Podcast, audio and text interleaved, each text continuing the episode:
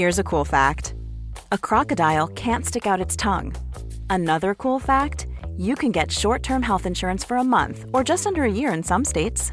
United Healthcare short term insurance plans are designed for people who are between jobs, coming off their parents' plan, or turning a side hustle into a full time gig.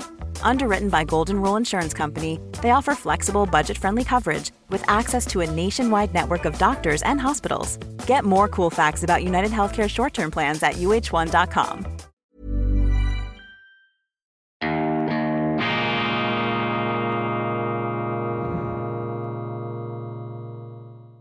Grüezi miteinander. Einen wunderschönen guten Morgen, meine sehr verehrten Damen und Herren. Es freut mich außerordentlich, dass Sie auch heute wieder dabei sind. Ich darf Sie herzlichst begrüßen zur schweizerischen Ausgabe von Weltwoche Daily, die andere Sicht, unabhängig, kritisch, gut gelaunt am Dienstag, dem 10. Mai 2022. Wir bitten um Verzeihung für eine technische Panne gestern.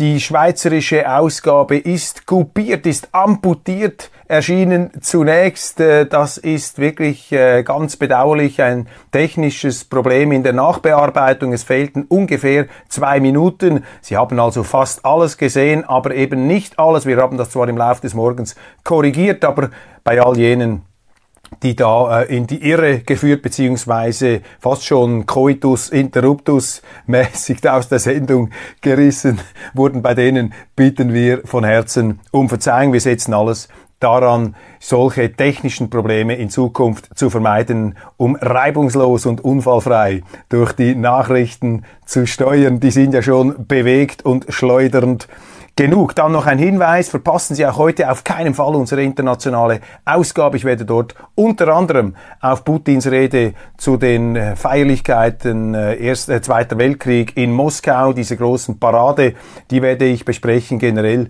diesen Anlass, der ja gespannt erwartet worden ist und bereits äh, kritisch vorkommentiert.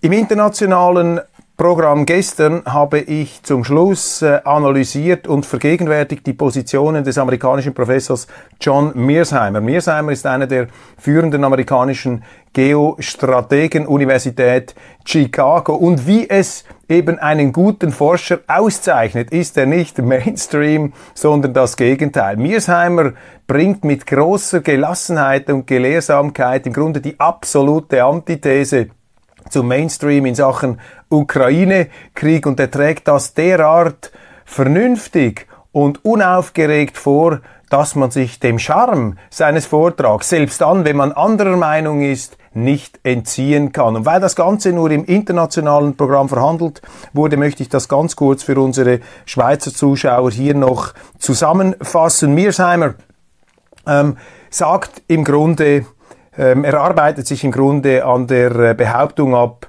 die jetzt überall zu lesen ist, nämlich dass Putin der Aggressor sei und dass dieser Ukraine-Krieg gleichsam aus heiterem Himmel eine Ausgeburt des kriminellen Hirns und der geopolitischen Ambitionen des Kremlherrschers äh, da als das zu deuten sei. Er äh, sei da im Begriff Putin die Sowjetunion wiederherzustellen, ein großrussisches Reich und Mearsheimer erteilt all diesen Diagnosen, diesen Hüftschuss-Diagnosen eine radikale Absage und schmettert dem geradezu entgegen die These, der Westen trage die Hauptverantwortung für das Desaster in der Ukraine. Wie kommt Mearsheimer zu diesem Befund, den er akribisch zu belegen weiß. Ich äh, versuche das wirklich ganz knapp und kompakt hier zusammenzubringen. Die Ursünde, wenn man es moralisch ausdrücken möchte, die Ursünde beginnt für Mearsheimer 2008 beim NATO-Gipfel in Bukarest. Dort haben die Amerikaner versucht, ähm, Georgien und die Ukraine im Instant, im Schnellverfahren in die NATO aufzunehmen. Das ist am Widerstand unter anderem von Frau Merkel gescheitert. Aber im Schlusskommuniqué hat man dann doch der Ukraine und Georgien den NATO-Beitritt in Aussicht gestellt. Und dann sagt Mearsheimer, dass Putin im Grunde die beiden NATO-Osterweiterungsrunden, die erste und die zweite, geschluckt habe, also wo man den ganzen ehemaligen Warschauer Pakt mehr oder weniger integriert hat in die NATO. Dies ähm, Zusagen brechend, mündliche Zusagen, nicht vertragliche Zusagen brechend, die man gegenüber dem äh, damaligen Wende-Generalsekretär Gorbatschow gemacht habe. Die Aussage der Amerikaner damals, man werde die NATO keinen Millimeter über die alte innerdeutsche Grenze hinaus ausdehnen. Das war dann relativ bald darauf Schall und Rauch. Wir müssen jetzt diese Geschichte nicht noch einmal nacherzählen. Also diese NATO-Erweiterungsschritte habe Putin geschluckt, aber die Aussicht, dass Georgien und ähm, die Ukraine, zwei ehemalige Sowjetrepubliken, in die NATO-Infrastruktur integriert werden könnten, dem hat man äh, mit heftigsten Worten eine Absage erteilt. Putin sprach von einer existenziellen Bedrohung, würde die NATO diese Ukraine und Georgien schlucken. Es kam dann 2008 im Sommer bereits zu einem Krieg, ermuntert von dieser NATO-Perspektive hat der damalige georgische Präsident Saakashvili die Russen angegriffen. Das ist mittlerweile dokumentiert. Die Georgier haben angefangen. Putin hat ziemlich hart zurückgeschlagen. Es wurde aber ein sehr kurzer Krieg. Saakashvili überlebte das dann politisch nicht. Und äh, das hat auch in einer ähm, geopolitischen Karambolage geendet. Bei der Ukraine ist es dann anders losgegangen. Äh, die Amerikaner haben sich zusehends eingemischt und auch in die inneren Verhältnisse, in die Regierungsverhältnisse da Präsenz markiert. Man hat auch mit äh, militärischen äh, Mitteln da zusehends die Ukraine zu beglücken versucht. Und Mirsheimer sagt, dass im Grunde drei Elemente der amerikanischen Außenpolitik ähm, an der Wurzel des Ukraine-Desasters stehen. Erstens die versuchte NATO-Integration, zweitens die versuchte EU-Integration der Ukraine und drittens generell ähm, die Demokratisierungsstrategie der Amerikaner. Jetzt wird man natürlich aus schweizerischer Sicht sagen, ja gut, Demokratisierung, wir sind auch für Demokratie, wir sind nicht gegen Demokratie, wir finden das ja toll, dass das die Amerikaner machen, das ist richtig. Aber die Amerikaner sagen ja, wir sind gegen Regime, die die Demokratie unterdrücken und wir unterstützen in jedem Land Kräfte, die für die Demokratie sind. Und äh, da muss man sich natürlich die Frage stellen, wie kommen solche Verlautbarungen zum Beispiel in Moskau bei den Leuten um Putin an oder in Peking bei Xi Jinping? Die fühlen sich natürlich angesprochen. Für die heißt Demokratie letztlich, ihr müsst weg. Also die fühlen sich da geradezu angepeilt im Visier und ich darf Ihnen hier ein Geheimnis verraten. Sie sind auch im Visier, meine Damen und Herren. Die beiden liegen richtig. Also die fühlen sich natürlich durch diese Demokratisierungen ähm, bedroht. Ob uns das jetzt passt oder nicht. Und man muss sich einfach immer die Frage stellen in der Geopolitik, wollen wir bei anderen Ländern überall reinfummeln? Man hat das ja immer wieder versucht, auch von Seiten der Amerikaner, mit mehr oder weniger sehr, sehr dürftigem bis durchzogenem Erfolg. Wenn wir mal in die Zeit äh, nach, seit dem Koreakrieg zurückgehen in den 50er Jahren. Dann also die Demokratisierungsoffensive der Amerikaner. Man hat eine orange Revolution in der Ukraine begünstigt. Es ist dann eine pro-westliche Regierung an die Macht gekommen, Juschenko, Timoschenko, aber die sind dann wieder abgewählt worden. Die Ukraine ein ziemlich äh, zerrissenes Land zwischen Osten, eher russlandfreundlich, Krim russlandfreundlich und Westen, westorientiert. Ähm, und so kam dann ähm, nach dieser ersten ähm, orangenen Revolution wieder ein prorussischer Präsident ans Ruder, Janukowitsch, der eine Doppelstrategie gefahren ist. Er wollte einerseits mit den Russen Freihandelszone und er wollte mit der EU einen ähm, Assoziierungspakt, eine Verbindung. Sehr viele Ukrainer wollen natürlich auch in die EU, äh, verlockt von den äh, sehr schönen und auch guten materiellen Perspektiven. Und in diesem Slalom, in diesem Doppelkurs ist dann Janukowitsch zusehends aufgelaufen, nach Auffassung von Mearsheimer vor allem deshalb, weil die EU den Janukowitsch vor ein Ultimatum gestellt hat. Sie haben gesagt, wenn du mit uns einen Deal machen willst, dann musst du die Russen draußen haben. Und die Russen wollten sich nicht einfach rausschieben lassen, denn sie haben immer gesagt, wir haben ein vitales Interesse, dass diese Ukraine nicht in die NATO geht. Ob auch ein EU Beitritt ähm, da ähm, nicht zur Diskussion steht. Das haben Sie in dieser Deutlichkeit nicht gesagt, aber man kann sich ausmalen, dass auch das nicht unbedingt hier den Wünschen des äh, mächtigen Nachbarn entsprochen hätte, immerhin die größte Atommacht dieser Erde. So ist es dann im äh, Zugehen auf das Jahr 2014 zu einer regelrechten großen Krise gekommen. Zur allerersten Krise schildert das Mearsheimer Und zwar ähm, hat Janukowitsch auch mit dem Zorn Putins äh, konfrontiert, der EU gesagt, ich kann dieses Anbindungsabkommen nicht unterzeichnen, wir müssen das noch einmal neu aushandeln und die Russen sollten da auch am Tisch sitzen. Das hat die EU abgelehnt, worauf Janukowitsch diesen Vertrag nicht unterzeichnete, dann kam es zu Protesten, dann habe die ukrainische Regierung, die Janukowitsch-Regierung etwas überreagiert, die Proteste seien immer drängender geworden, auch die Einmischungen des Westens immer stärker, die Opposition wurde da richtiggehend aufmunitioniert und es haben sich da westliche Staatsführer und Politiker ein Stelldich eingegeben. Schließlich kam es so weit, dass die EU einen Kompromissvorschlag, Neuwahlen vorschlug in der Ukraine, ähm, Janukowitsch wäre bereit gewesen, aber die Opposition war dagegen und so wurde dann der Janukowitsch weggeputscht mit starker amerikanischer Unterstützung. Diesen Putsch haben dann wiederum die Russen zum Anlass genommen, um ihre bereits in der Krim stationierten, aufgrund von Leasingverträgen, die haben dort so Basen, die durften diese Flottenbasen, Sevastopol etc. benutzen, die hatten also schon Soldaten dort, dann haben also die ähm, Russen faktisch die Krim annektiert. Es hat noch eine Volksabstimmung gegeben, die das bekräftigt hat. Wie sauber die gelaufen ist, das kann ich nicht beurteilen. Gleichzeitig haben die Russen sicherlich eine aktive Rolle gespielt, um einen Bürgerkrieg im Osten des Landes in der Donbass-Region ähm, anzustacheln. Das hat dann seit 2014 zu einem eskalierenden Konflikt geführt mit äh, etwa 15.000 Toten. Das ist sehr, sehr viel in der Donbass ähm.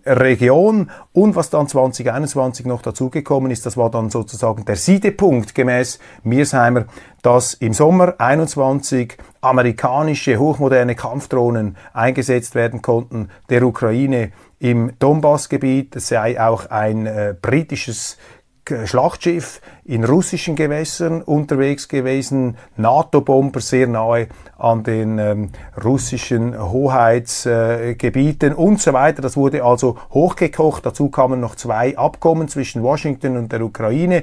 Das eine vom September, das andere vom November, wo man im Grunde vereinbart hat, die Ukraine in ihren alten Grenzen voll in die NATO zu integrieren. Und das sei der Hintergrund gewesen, mit dem der Westen durch eine ganz massive Provokationspolitik die vitalen Sicherheitsinteressen ähm, der Russen derart äh, bedroht hätte, dass diese sich genötigt gesehen hätten, hier militärisch ähm, ihrerseits ähm, einzugreifen mit den entsprechenden Begründungen, Scheinbegründungen und Lügen, die man dann für so einen Fall sich jeweils zusammenreimt. Miersheimer sagt übrigens auch interessant, der Westen habe so ziemlich alles falsch gemacht in der Ukraine. Er habe zuerst den Ukrainern irrigerweise gesagt, sie sollen ihre Atomwaffen abgeben, 1994, und dann habe er sie ermuntert, sich mit den Russen anzulegen. Das findet er falsch. Seine Sicht ist, es braucht eine neutrale Ukraine, das sei auch im Interesse des Westens, der NATO. Man habe die NATO-Staaten im Westen und man habe im Osten Russland und dazwischen eine neutrale Ukraine. Man wolle nicht, dass hier diese beiden Machtblöcke, Russland und NATO, direkt aneinander stoßen. Aber diese Lösung, die habe man verscherzt, vor allem durch die großen Fehler des Westens. Er erklärt dann auch, dass Putin sehr kompromissbereit gewesen sei, auch gegenüber der Europäischen Union, gegenüber der Ukraine, aber dass man einfach seine Sicherheitsinteressen, seine Aussagen, dass man sich existenziell bedroht fühle, dass man das nicht ernst genommen habe. Nun, ähm, Mearsheimer, ich will das hier wirklich nur ganz kurz skizzieren, beschäftigt, beschäftigt sich natürlich auch mit Gegenargumenten gegen seine These, zum Beispiel dass äh, die NATO ja schon lange nicht mehr der Ukraine einen Beitritt in Aussicht gestellt hätte und dass es de jure ja gar keinen NATO-Beitritt der Ukraine gegeben habe. Der sei auch nicht auf der Traktandenliste. Das möge alles stimmen, sagt Mearsheimer, aber es habe eben ein de facto Beitritt der Ukraine zur NATO stattgefunden, auch mit militärischen Ausbildungen, Waffenlieferungen, Uniformen und so weiter. Das deckt sich ja auch mit Beobachtungen von Leuten, die dort waren bei Truppenmanövern. Die ukrainischen Soldaten hätten ausgesehen wie Ableger der amerikanischen Armee. Also das ist hier das grundlegende Problem und er äh, setzt sich dann auch sehr intensiv damit auseinander, äh, mit diesen Bedrohungsgefühlen, den Sicherheitsinteressen der Russen und äh, hält fest, es war ein riesiger Fehler, diese Sicherheitsinteressen einfach in die Luft, in den Wind zu schlagen. Jetzt noch vielleicht ganz, ganz kurz Ausblick von Mirsheimer. Er sagt, die Situation ist ein absolutes Desaster und die Strategie des Westens, da immer noch mehr Waffen hineinzupumpen, Sanktionen zu machen, das sei die Fortführung einer schlechten Politik, allerdings im Quadrat und äh, nicht geeignet, hier die gewünschten Resultate zu bringen. Im Gegenteil, der Versuch, die Supermacht, die Atomsupermacht Russland über die Klippe zu schieben, würde die Russen nur zu immer noch größerem Waffeneinsatz und zu riskanterem Vorgehen verleiten. Ähm, Mirsheimer wehrt übrigens auch ab die Behauptung, dass Putin sozusagen auch an, äh, andere NATO-Staaten angreifen wolle, das Baltikum, Polen, Ungarn. Das sagt er völlig ausgeschlossen die äh, Russland sei nicht mehr die Sowjetunion, man habe gar nicht die entsprechende Armeegröße und man habe auch nicht die wirtschaftliche Kraft. Ähm, Russland ist ja ungefähr vom Bruttosozialprodukt auf dem Level von Italien. Mirsheimer sagt äh, nicht einmal ganz äh, Texas. Also Sie sehen, dass hier die Machtmittel. Selling a little or a lot? Shopify helps you do your thing however you cha-ching. Shopify is the global commerce platform that helps you sell at every stage of your business. From the launch your online shop stage to the first real life store stage, all the way to the did we just hit a million orders stage. Shopify is there to help you grow. Shopify helps you turn browsers into buyers with the internet's best converting checkout. 36% better on average compared to other leading commerce platforms because businesses that grow grow with Shopify. Get a $1 per month trial period at Shopify.com slash work. Shopify.com slash work. When you're ready to pop the question, the last thing you want to do is second guess the ring. At bluenile.com, you can design a one-of-a-kind ring with the ease and convenience of shopping online. Choose your diamond and setting. When you find the one, you'll get it delivered right to your door. Go to Bluenile.com and use promo code LISTEN to get $50 off your purchase of $500 or more. That's code LISTEN at Bluenile.com for $50 off your purchase. Bluenile.com code LISTEN.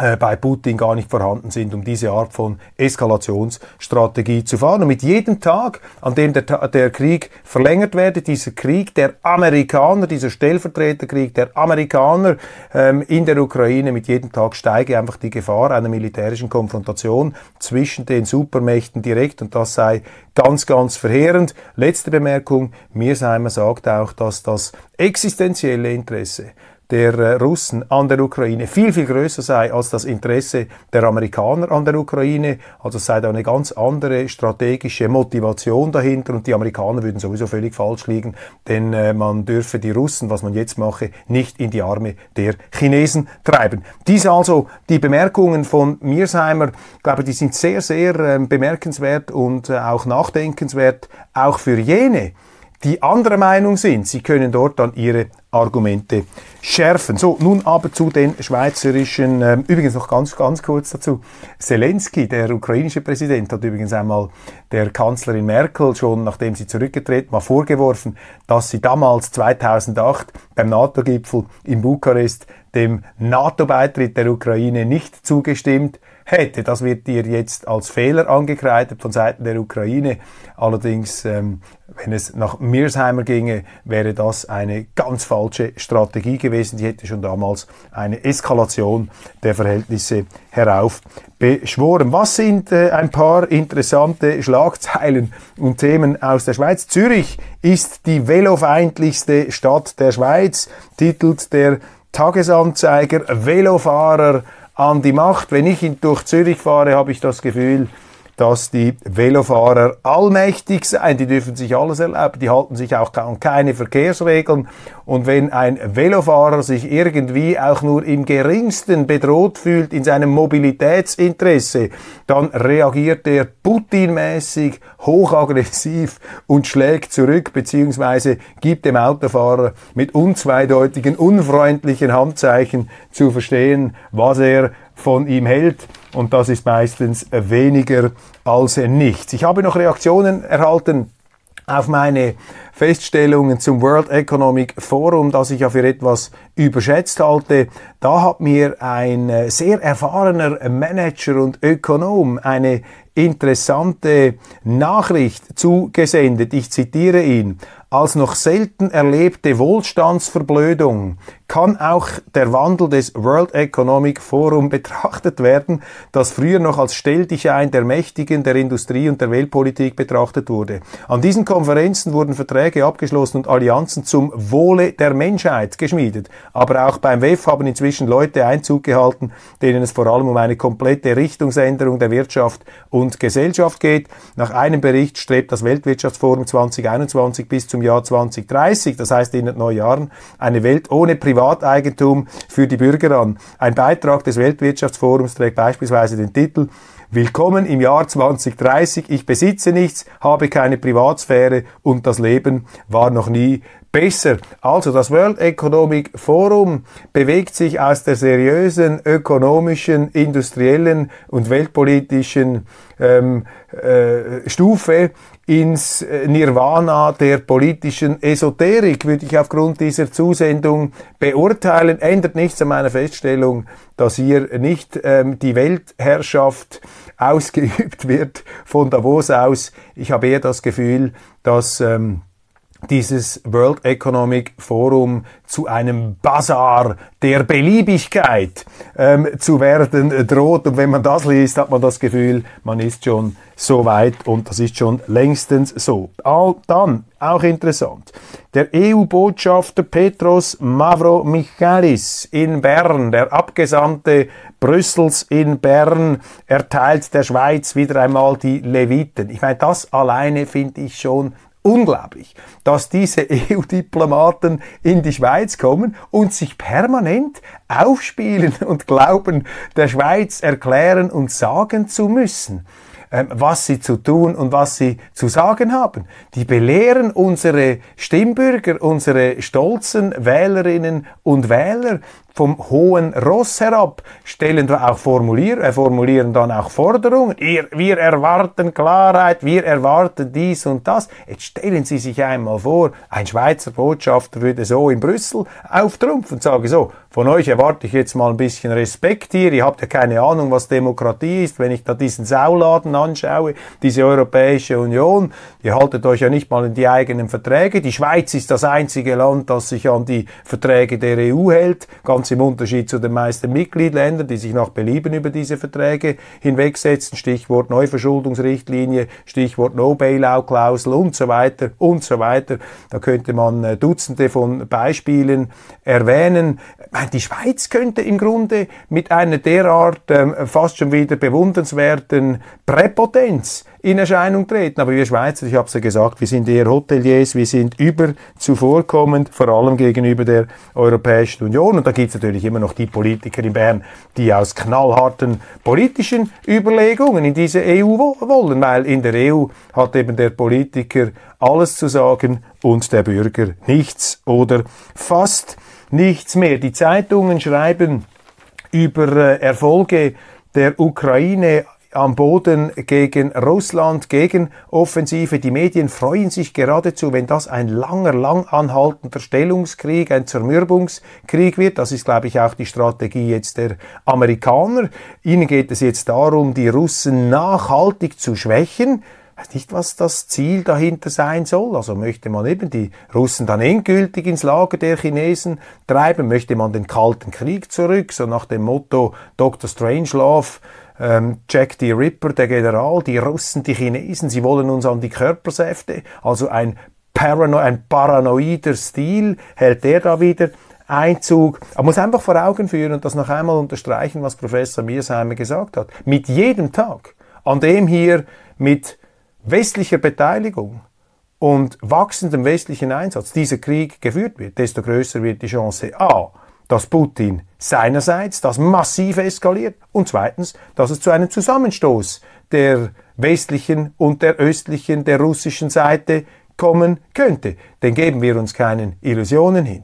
Wenn da diese äh, desinfizierten ähm, Politiker und äh, Stellvertreterkrieger, die sagen, ja, ja, unsere Werte werden da verteidigt in der Ukraine, aber wir selber kämpfen dann nicht, wir schicken andere, um für uns zu sterben, wir schicken dann lediglich Waffen, auch ein paar ausrangierte Waffen alleine, Munition, das reicht ja gar nicht, sie müssen ja Leute hinterher schicken, die dann die ausbilden und denen das zeigen, wie es läuft. Und da haben sie dann eben den Salat, dass am Schluss ähm, der halbe Westen in der Ukraine herum äh, sich tummelt. Übrigens, Großteil des Landes ist gar kein Kriegsgebiet. Überhaupt nicht. Muss man auch immer wieder in Erinnerung rufen. Nur weil man gesagt hat, das sei der totale Vernichtungskrieg, der Zerstörungskrieg an allen Fronten, Flächenbombardamente. Dem ist nicht so. Dieser Krieg konzentriert sich an den äh, besagten Stellen im Osten, am Meer, im Süden und wenn es natürlich vom Westen her zu Waffenlieferungen kommen ähm, sollte und auch kommt, dann werden die Russen selbstverständlich auch diese ähm, Waffenlieferungen ähm, zu verhindern versuchen. Könnte Russland von einem Erdölembargo profitieren? Die Sanktionspolitik, meine Damen und Herren, wird nichts bringen. Interessanter Artikel noch in der NZZ übrigens. In den USA holen sich auch Schweizer Konzerne eine blutige Nase. Was heißt da auch Schweizer Konzerne? Sehr viele Schweizer Konzerne, vor allem die Banken. Ich stelle hier die These auf, dass die Schweizer Banken seit sie in den USA mit eigenen Ablegern oder Tochterfirmen präsent sind, netto über alles gerechnet noch keinen Rappen verdient haben. Im Gegenteil, dank diesen Geschäften, die sie dann dort zum Teil auch dilettantisch gemacht haben und auch von den Amerikanern natürlich juristisch ausgetrickst, hat die Schweiz ihr Bankkundengeheimnis nicht nur preisgeben müssen, sondern an die Amerikaner abgeben müssen, die ja in Delaware Dinge erlauben, die sie bei den Schweizern nie tolerieren würden. Deshalb sind auch all diese Angriffe gegen die Schweiz, die sind derart hohl und scherbelnd, da diese Helsinki-Kommission, die Amerikaner müssten einfach mal, was den Banken, was den Finanzplatz angeht, bei sich zu Hause aufräumen. Aber es bringt ja nichts, über die anderen sich zu beschweren. Wir sind ja selber die Lappis dass wir uns da von den Amerikanern haben in die Knie zwingen lassen. Wir erwarten von der Schweiz Klarheit. Der Binnenmarkt und so weiter im Gespräch mit der NZZ Tobias Gaffa, übrigens einer der großen EU-Turbos in der neuen Zürcher Zeitung. Die Mittepartei unter Gerhard Pfister ist ja ein ziemlich schwer definierbares, galertartiges Gebilde, nach allen Seiten äh, beweglich und anpassungsfähig. Und ich musste etwas schmunzeln, als ich die Schlagzeile gelesen habe. Präsident Gerhard Pfister versucht der Mitte einen neuen Kompass zu geben. Ausgerechnet Gerhard Pfister, der auch nicht äh, unbedingt sich dadurch auszeichnet, dass er den allergenauesten Kompass hat. Er ist ein sehr intelligenter Mann und ein äh, sehr anregender Gesprächspartner, hat auch Humor und Charme, aber politisch, also ist da bei ihm auch der 360-Grad-Radius immer drin, heute mal so, morgen mal anders und immer abgezirkelt auf die jeweilige Tagesstimmung. Wenn es etwas konservativ windet draußen, dann ist er der große Verteidiger der Neutralität. Wenn draußen ein Krieg ist, dann ist er der Erste, der äh, die Schweiz in die NATO führen will. Ähnlich wie Thierry Burkhardt. Der FDP-Präsident, der hat ja am Wochenende durchblicken lassen, dass er sogar Schweizer Panzer in die Ukraine schicken möchte. Einfach schön sauber zuerst an ein anderes Land exportieren und die sollen es dann weiterleiten. Also mit solchen Schlaumeier-Methoden kommen sie. FDP-Parteikollege Caroni hat in der Sonntagspresse darauf hingewiesen, er sei dafür, dass man ähm, den russischen Oligarchen das Geld endgültig wegnehmen soll. Also es verwildert hier in der Schweiz. Wir haben Cowboy-mäßige Verhältnisse und das, was dann Coroni gesagt hat, musste dann im Sonntag, ich war mit ihm zusammen im Sonntag, Thierry Burkhardt dann wieder relativieren. Nein, nein, so habe er das nicht gemeint. Also da ist die bürgerliche Mitte außer Rand und Band, meine Damen und Herren.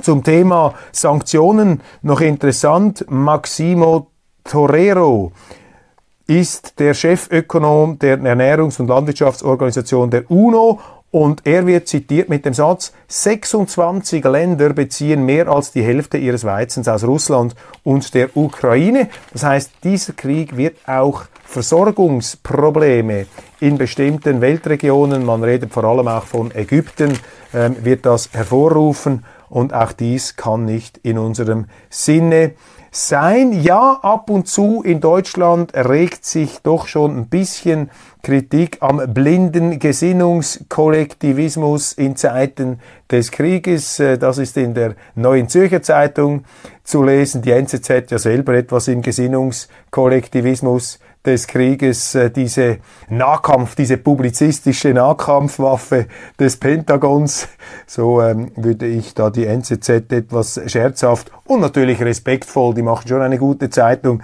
würde ich die Kollegen da bezeichnen. Ja, es ist eine Nahkampfwaffe des ähm, Pentagon, aber äh, ja, es können ja nicht alle ähm, so ähm, die Sache anschauen, wie wir das äh, tun. Aber äh, ja, schön, das gibt ja auch der Weltwoche die Möglichkeit, sich noch etwas äh, abzuprofilieren und hier die, die, die Facetten in den Blick zu nehmen, die die Kollegen vielleicht etwas außer Acht gelassen haben. So, das war's von Weltwoche Daily Schweiz. Ich äh, freue mich, wenn Sie auch international dabei sind, dort dann vor allem auch diese eben Siegesfeierlichkeiten in Moskau. Sehr interessant, was da gestern passiert ist. Alles Gute und einen äh, wunderschönen Tag. Bis später, bis morgen spätestens. Aber bleiben Sie auch dran bei unseren sonstigen publizistischen Angeboten auf äh, Weltwoche Online.